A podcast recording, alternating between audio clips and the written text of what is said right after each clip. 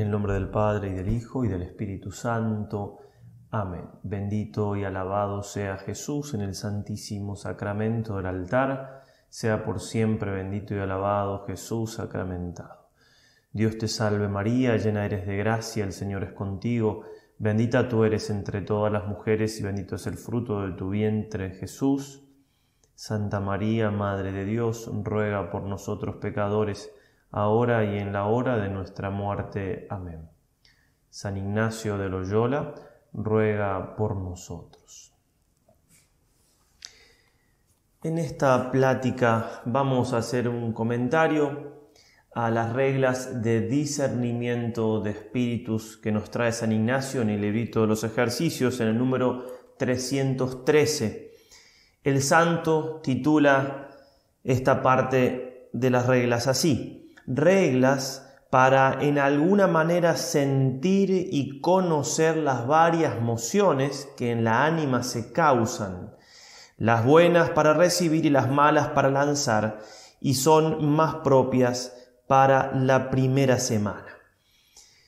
Bien, reglas para en alguna manera sentir y conocer, nos dice el santo, no, no es tan fácil, no estamos hablando de matemática, química, son cosas espirituales, son mociones, como lo mismo nos dice, movimientos del alma que involucran también nuestros sentimientos y que pueden venir, como nos va a ir explicando el santo, tanto de Dios nuestro Señor y sus ángeles como del demonio y sus ángeles o también de nosotros mismos.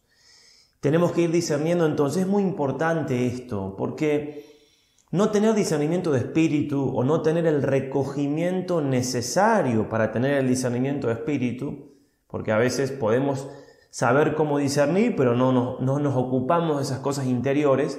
Bueno, no tener estas cosas es como tener la, casa, la, la puerta de nuestra casa abierta. Que entre quien quiera, que pase, que saque lo que quiera, que nos haga el daño que quiera o que nos haga el bien que quiera. ¿Quién funciona así? ¿Quién trabaja así? ¿Quién tiene así abierta su casa o su negocio? Lo que sea. Todos cuidamos nuestros bienes. Bueno, con más razón todavía tenemos que cuidar nuestros bienes espirituales, nuestra alma. Y por eso hay que velar para ver quién entra, quién no entra. Y eh, con respecto a esto, estas reglas que uno lo puede encontrar en otros santos también, pero tan así esquemáticas y tan no se encuentran sino aquí en los ejercicios, son de mucha utilidad. Estas son para la primera semana, las que siguen son para la segunda semana, pero no la vamos a dar ahora porque primero hay que conocer y saber aplicar estas y después se pueden ver las otras que suponen un mayor discernimiento. La primera regla, que es para la primera semana entonces, en las personas que van de pecado mortal en pecado mortal, acostumbra comúnmente el enemigo proponerles placeres aparentes, haciendo imaginar delectaciones y placeres sensuales o sensibles, por más los conservar y aumentar en sus vicios y pecados en las cuales personas el buen espíritu usa contrario modo, punzándoles y remordiéndoles las conciencias por las indéresis de la razón. Bien, entonces, una persona que está alejada de Dios, que comete pecado mortal, que no le importan las cosas de Dios, el demonio y sus ángeles va a intentar de que no cambie esa vida. Como decía San Agustín, que escuchaba de algún modo que las criaturas le decían, te vas y nos dejas. ¿Y cómo vivirás sin nosotras? Cuando él estaba pensando, si se convertía, estaba en ese proceso. Así, la naturaleza misma nuestra, que después del pecado original quedó inclinada a las cosas sensibles y demás, es como que nos grita, nos anima a seguir en ese pecado. Y el demonio hace también su parte, mostrándonos que no podemos vivir sin ese pecado, que no podemos vivir sin eso que es tan bueno, nos muestra todas cosas aparentes, por supuesto, y por el otro lado, Dios y sus ángeles intentan depunzar nuestra conciencia, de movernos a conversión, para que salgamos de ese estado.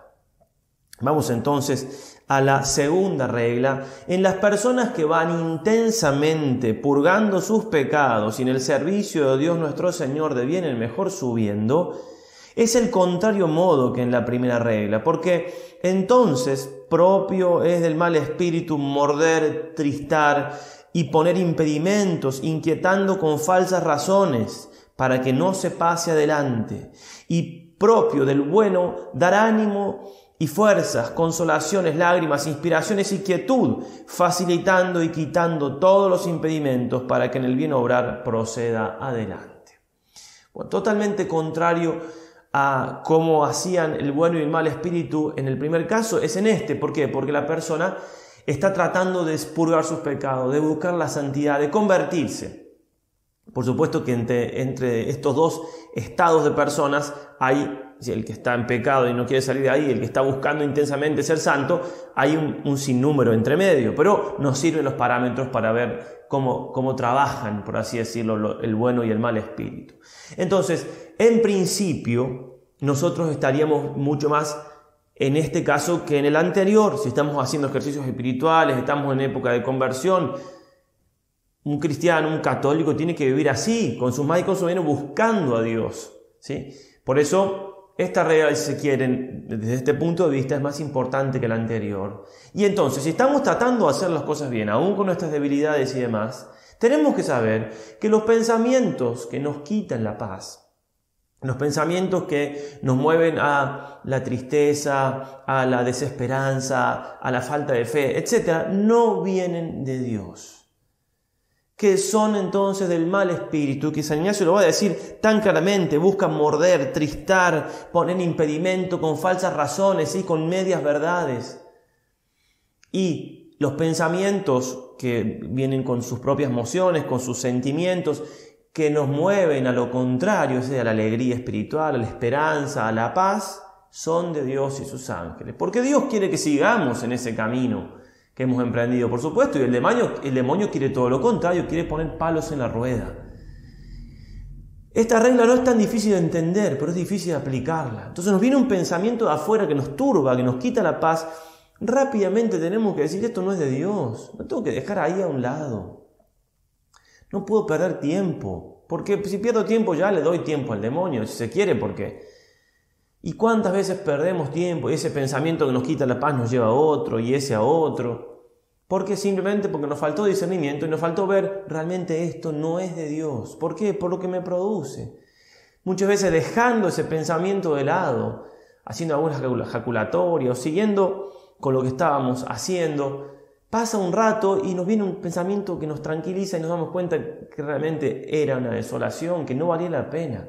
Y si hubiéramos buscado la solución en ese momento, no hubiéramos más que em, haber embrollado la cosa y a río revuelto ganancia de pescadores. Muy importante, no hay que confundir la cruz, que tenemos que llevarla todos los días, que todos tenemos una cruz, que Dios quiere esa cruz para santificarnos, no es lo mismo que la falta de paz. Una cosa es sufrir una cruz y, tener paz y otra cosa es esto, ¿no? No hay que confundir. Que a veces uno puede decir, no, realmente yo tengo que seguir con esto porque es la cruz que... No, esa cruz no la quiere Dios. Yo me la estoy fabricando porque me estoy dejando tentar y confundir con el enemigo. Vamos a la tercera regla. Estamos en el número entonces 316. Cada párrafo es un número distinto de los ejercicios. La tercera regla va a decir así, la consolación espiritual, llamo consolación cuando en la ánima se causa alguna emoción interior, con la cual viene la ánima a inflamarse en amor de su Creador y Señor, y consiguientemente cuando ninguna cosa creada sobre la faz de la tierra puede amar en sí, sino en el Creador de todas ellas.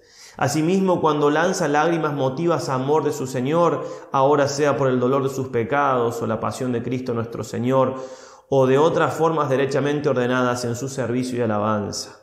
Finalmente llamo consolación todo aumento de esperanza, fe y caridad y toda alegría interna que llama y atrae a las cosas celestiales y a la propia salud de su alma, quietándola y pacificándola en su Creador y Señor.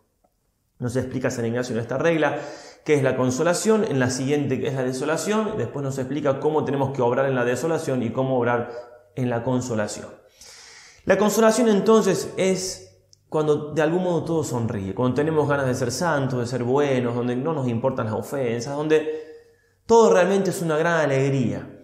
El padre Ignacio Casanova, un gran comentador de los ejercicios, va a decir que la consolación es una experiencia del amor de Dios. Dios siempre nos ama, pero a veces tenemos, lo percibimos ese amor, a veces no. Y así como en el plano humano eh, el amor nos hace felices, tanto el recibir como el darlo, así también en lo espiritual, en, nuestra relación con Dios. Cuando sentimos, cuando nos convencemos que Dios nos ama, nos hace felices y todo, todo sonríe. No depende de nosotros la consolación, por lo general ya vamos a ver después cómo nos explica el santo, pero sí es bueno reconocer esa consolación. ¿Por qué? Porque hay que obrar de determinada manera como también lo vamos a explicar después.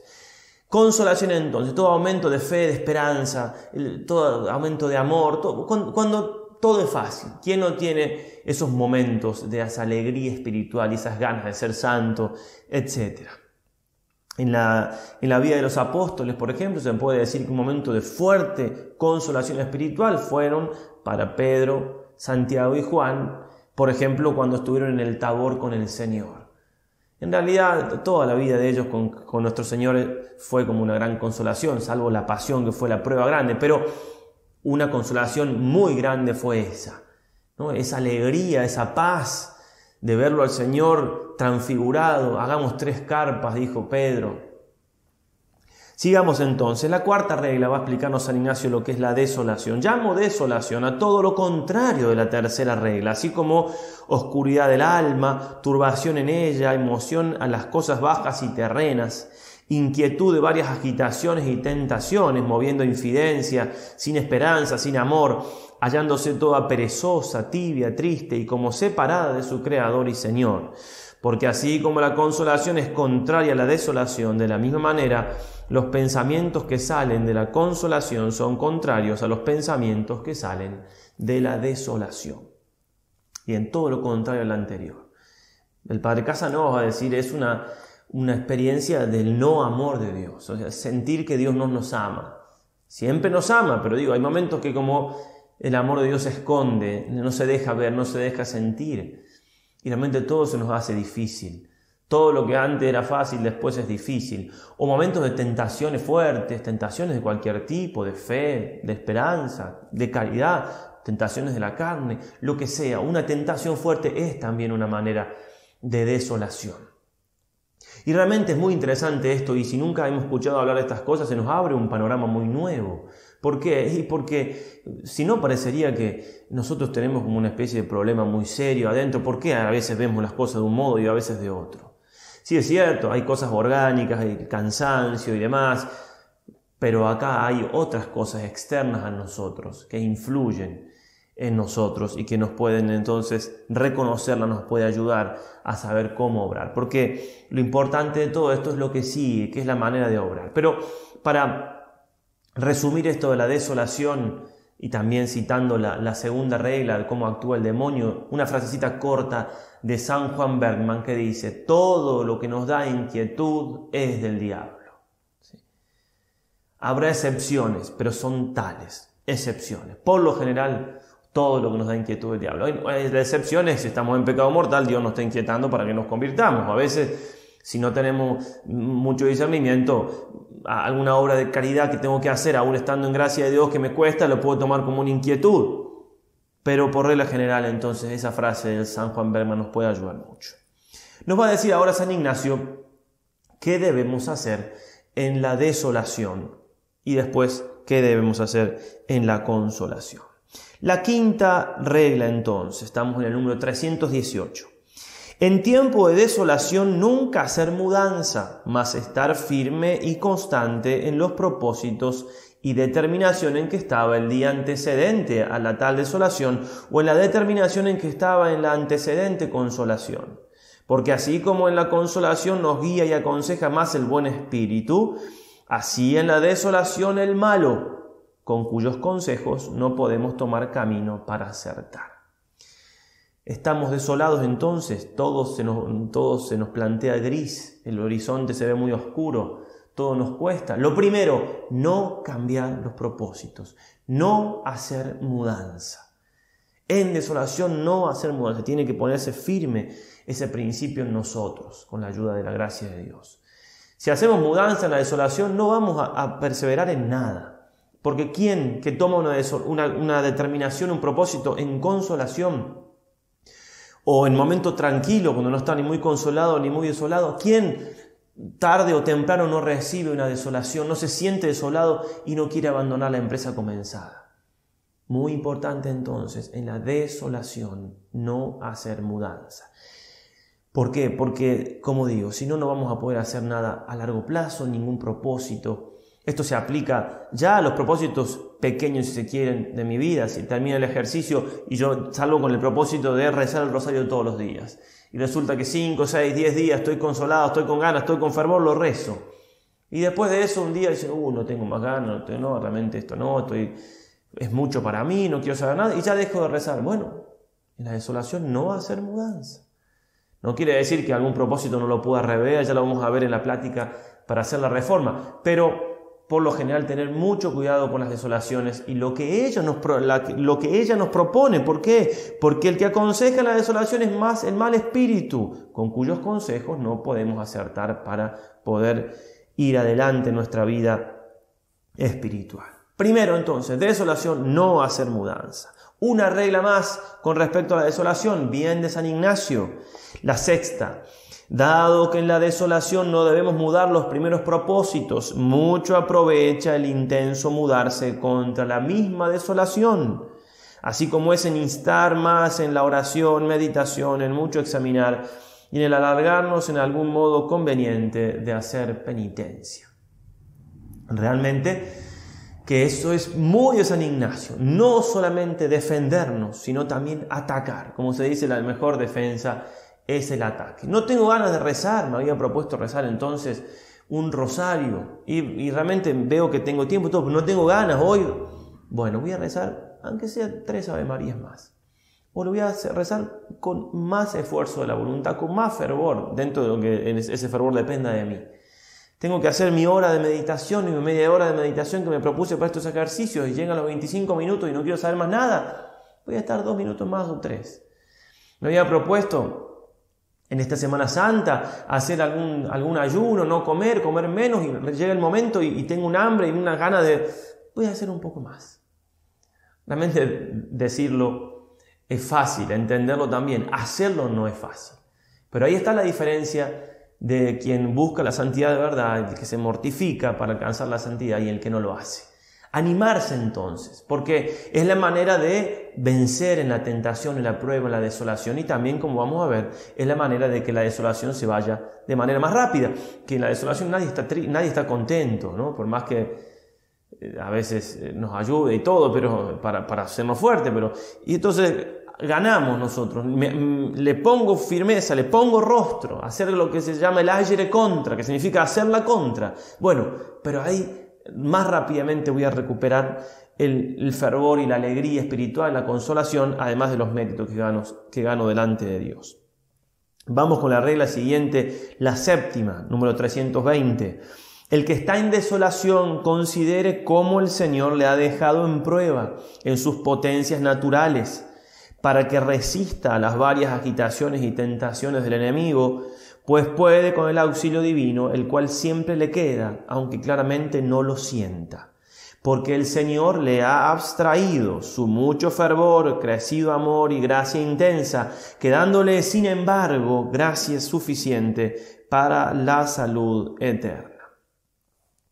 Es decir, nos invita San Ignacio a estar tranquilos, a entender, va unida también a la que sigue esta, esta regla, a entender que el Señor no se siente, pero no me ha dejado solo.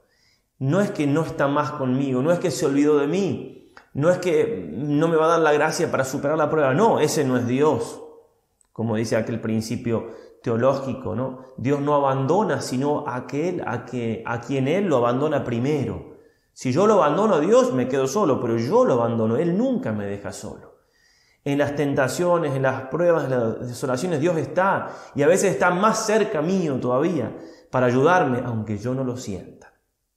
Conocida es la historia de Santa Catalina de Siena, a quien se le apareció el demonio en forma humana y obscena, ¿no? teniendo en eso mucha tentación contra la castidad y ella ya era religiosa y de probada virtud. Pasó la prueba y se le apareció el Señor. Y, ella entonces le reclamó al Señor, Señor, ¿por qué me dejaste sola? ¿Dónde estabas? Y el Señor le dijo, ¿caíste?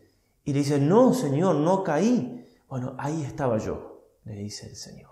Y Jesús estaba con ella, aunque no se dejaba sentir, ver, parecía que estaba sola. Nunca estamos solos entonces. Esto nos tiene que ayudar en el momento de la prueba. ¿Para qué? Sobre todo para tener paciencia y tranquilidad, que es lo que se sigue de esto, de lo que acabamos de leer, que es la octava regla. El que está en desolación trabaja de estar en paciencia, que es contraria a las vejaciones que le vienen, y piense que será pronto consolado poniendo las diligencias contra tal desolación, como está dicho en la sexta regla, es decir, hacer la contra.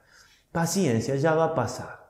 Así como cuando el sol se pone detrás de las nubes y bueno, ya va a salir de nuevo.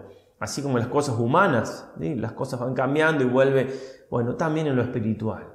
Ya voy a volver a tener fervor, ya va a pasar esta prueba. Lo que naturalmente nos sale pensar y lo que el demonio trata que pensemos en ese momento si no puedo más.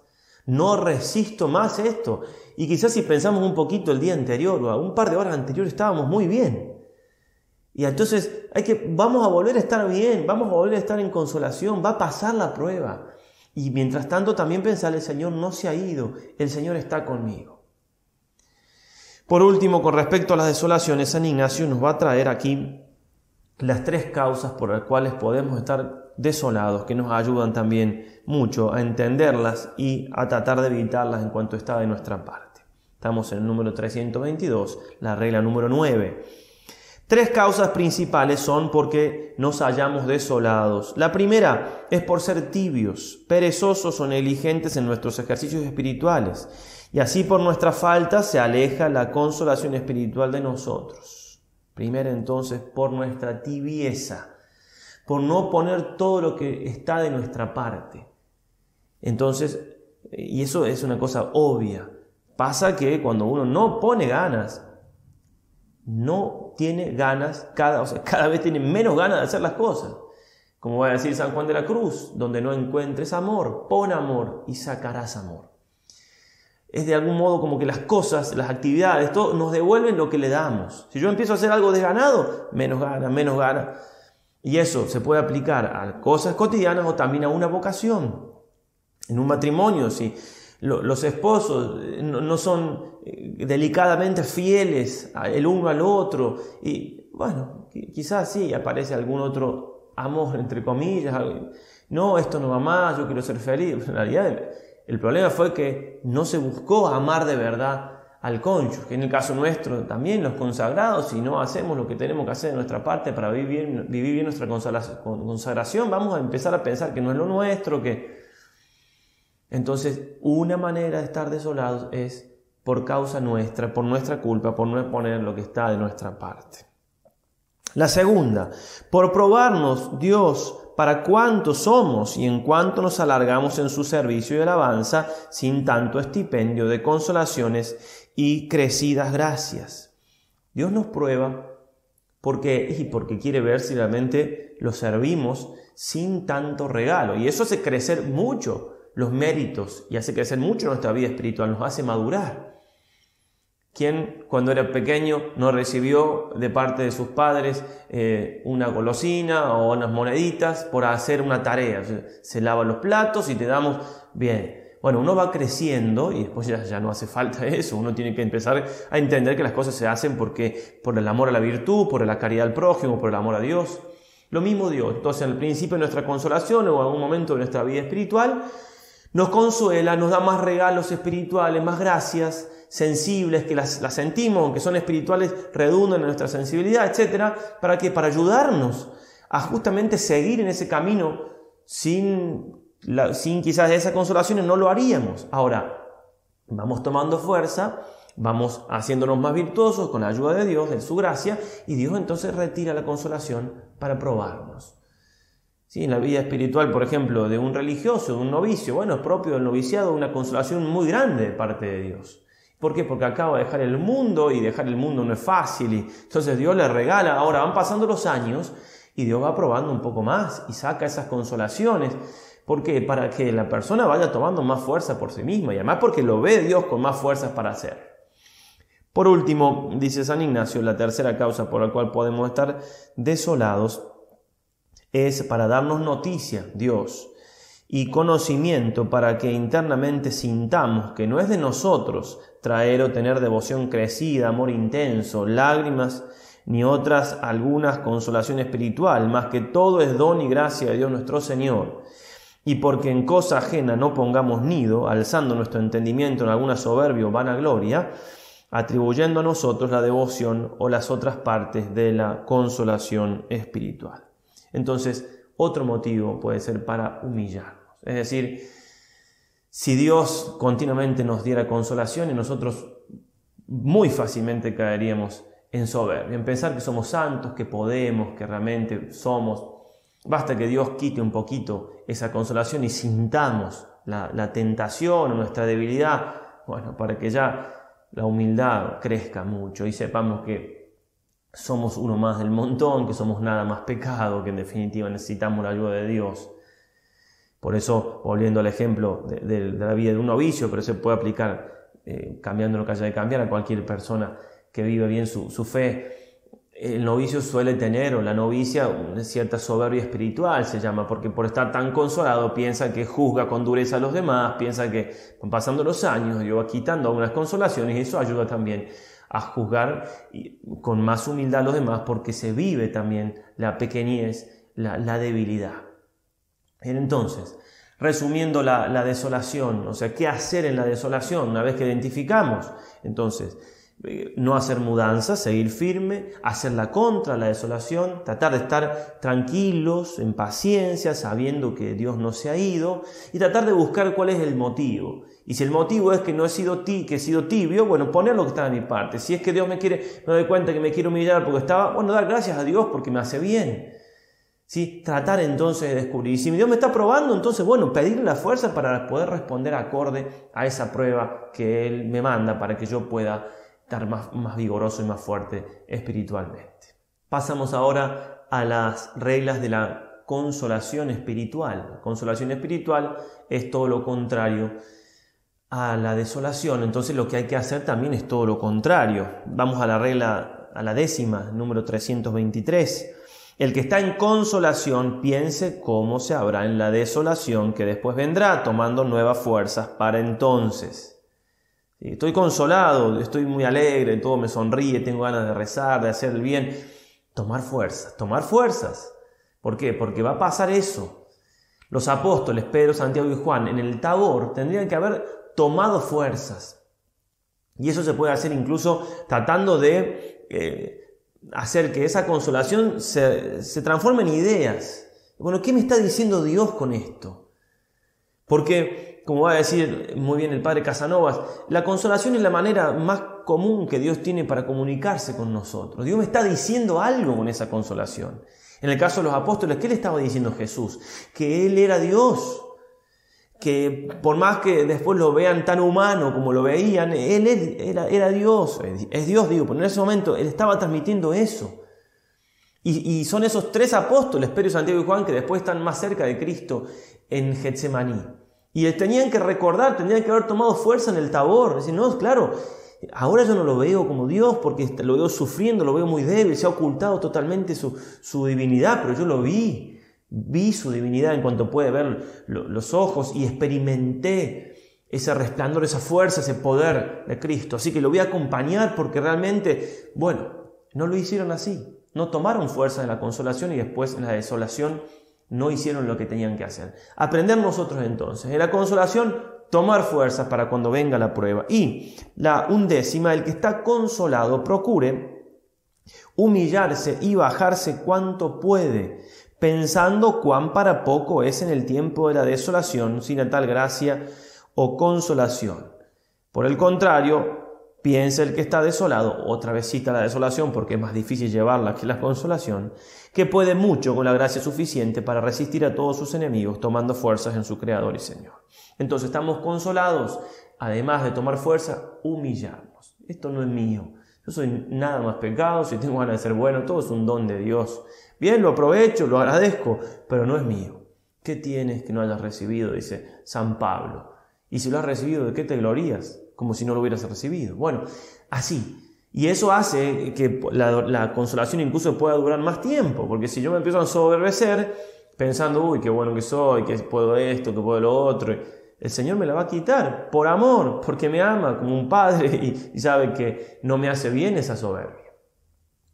Por último, San Ignacio nos trae las últimas tres reglas, que son las más literarias, si se quiere, el ejercicio, los textos del ejercicio son muy escuetos, muy sencillos, esto hay un poco más de elaboración, las tres maneras en las cuales podemos descubrir al demonio que está tentándonos, las tres formas con las cuales el demonio puede dañarnos. Muy interesante porque todas las maneras que el demonio puede usar para las reduce a tres. Y, por algo las reduce a tres. Recordemos que los ejercicios son algo muy de Dios. Dios le enseñaba a San Ignacio como un maestro a su alumno, decía él. Y la Santísima Virgen lo asistía. ¿no? Son una obra eh, muy divina. Por eso es muy importante la luz que puede darnos para defendernos contra los ataques del enemigo. Entonces, vamos con la, regla número 12, número 325.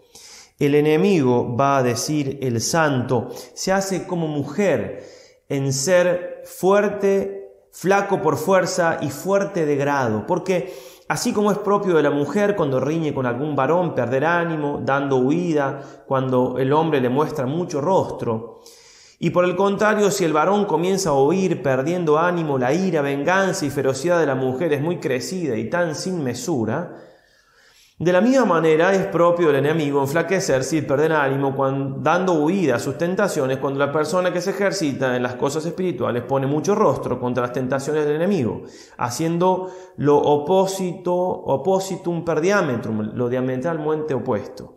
Por el contrario, si la persona que se ejercita comienza a tener temor y perder ánimo en sufrir las tentaciones, no hay bestia tan fiera sobre la faz de la tierra como el enemigo de la natura humana en prosecución de su daña de intención con tan crecida malicia. Bien, entonces, este ejemplo que pone que lo aplica a la mujer, eh, para el público femenino no, se ofenda, puede estar de acuerdo o no, lo importante es que estemos, todos de acuerdo en cómo trabaja el demonio. En la regla siguiente, San Ignacio ya se va a ocupar de los varones. Dice que la mujer cuando pelea con un hombre, si el hombre se achica, si el hombre no, no le muestra firmeza, la mujer es la más despiadada, es mucho más despiadada que el hombre y puede si el hombre le pone rostro, puede entonces la mujer se achica y... Bien, sea que nos sirva el ejemplo, sea no, vamos sobre todo aplicado al demonio. Y en el demonio sí es muy claro. Si el demonio me presenta una tentación, es decir, si, si noto que hay algo, que, que, una cosa interna, que el demonio me está tratando de, como, como los dibujitos animados, que dice, bueno, una voz, no es una voz, pero una idea, ¿no? que hasta la imaginación puede penetrar el demonio, puede incitarme a hacer algo y me achico y me da miedo y, digo, uy, no, realmente. Este, entonces el demonio toma más fuerza y la tentación se va agrandando cada vez más. Tener mucho cuidado con el miedo. San Juan de Ávila va a decir, todo el ardid de su guerra, del demonio para con nosotros, se ha por vía de miedo. Por, por todo lo que el diablo hace en contra nuestra es por miedo. Mucho cuidado.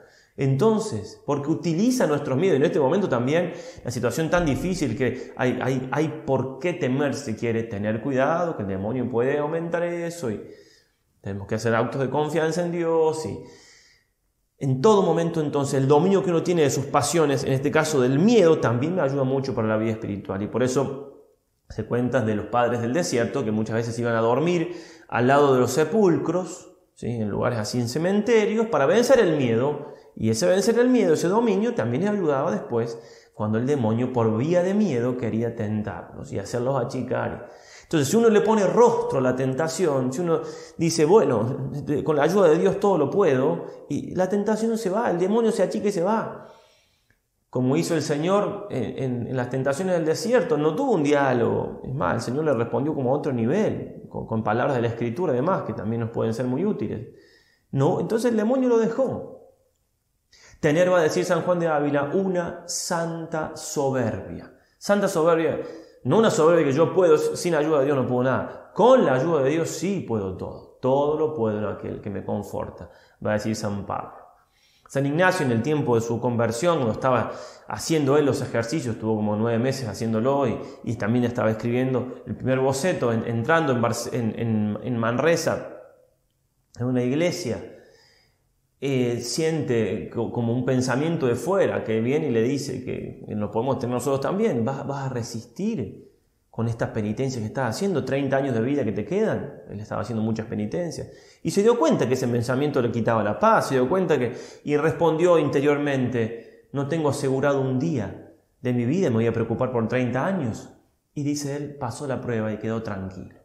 Muy importante, si él hubiera, no hubiera aplicado esta regla, que justamente todas estas reglas son frutos de, de, sus experiencias espirituales, quizás que hubiera abandonado el camino comenzado o al menos hubiera perdido tiempo y fuerzas.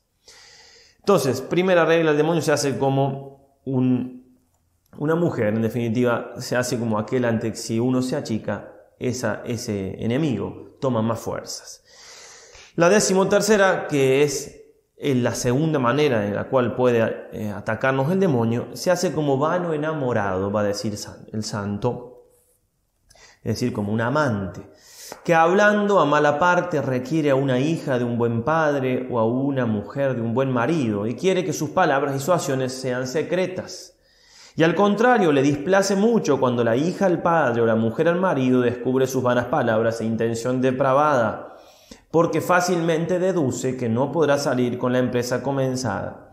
De la misma manera, cuando el enemigo de natura humana trae sus suaciones y astucias a la ánima, quiere y desea que sean recibidas y tenidas en secreto.